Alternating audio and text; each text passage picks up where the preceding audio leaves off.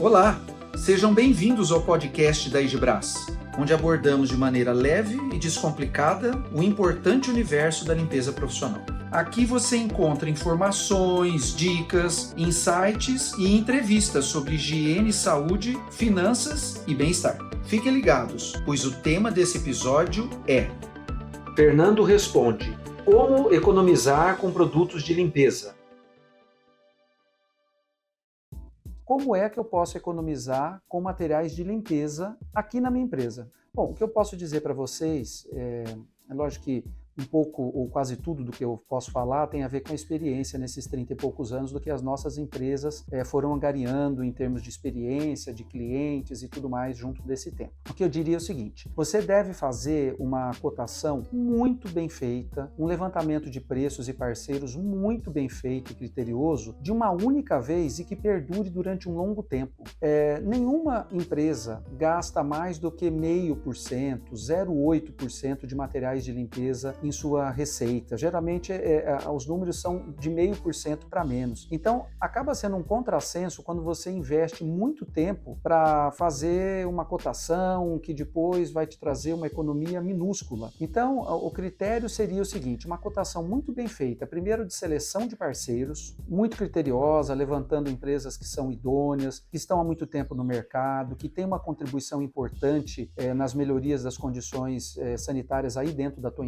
que pode melhorar uh, o bem-estar, a saúde, a conservação do seu prédio, aquele capricho que bem merece o seu funcionário, o seu colega de trabalho, que também merece o cliente que usa a sua instalação. Depois dessa seleção muito bem feita, você tem que procurar assim aquele, aquele portfólio de produtos que seja mais ou menos parecido ou melhor do que o que você vem é, usando ultimamente. E eu acho que você deve deixar as empresas discutirem com você quais são as opções para entregar aquele resultado que você precisa. Uma alta alta qualidade, um bem-estar, um ambiente gostoso, muito limpo e, e, busque nessa linha de produto que você vai deixar até que livre até certo ponto desses parceiros para desenvolver para você, materiais de uma maneira muito racionalmente escolhidas. Diluição, qualidade, embalagem, quantidade, tipos de materiais. Você tem que ouvir duas, três empresas, tirar a sua, a sua ideia para ver aquilo que vai te fazer mais sentido no momento que a sua empresa está passando hoje em dia. Se você quer causar um impacto de wall ali para os seus usuários do ambiente, colocar um material muito especial, aquele sabonete gostoso, aquele papel toalha muito macio, aquele perfumador de ambiente, aquele outro que vai limpar muito melhor, uma limpeza que seja feita muito de uma maneira muito especial aí dentro para você. Bom, uma vez que isso for feito, eu imagino que você deveria levantar sim o orçamento e buscar nessas empresas uma parceria longa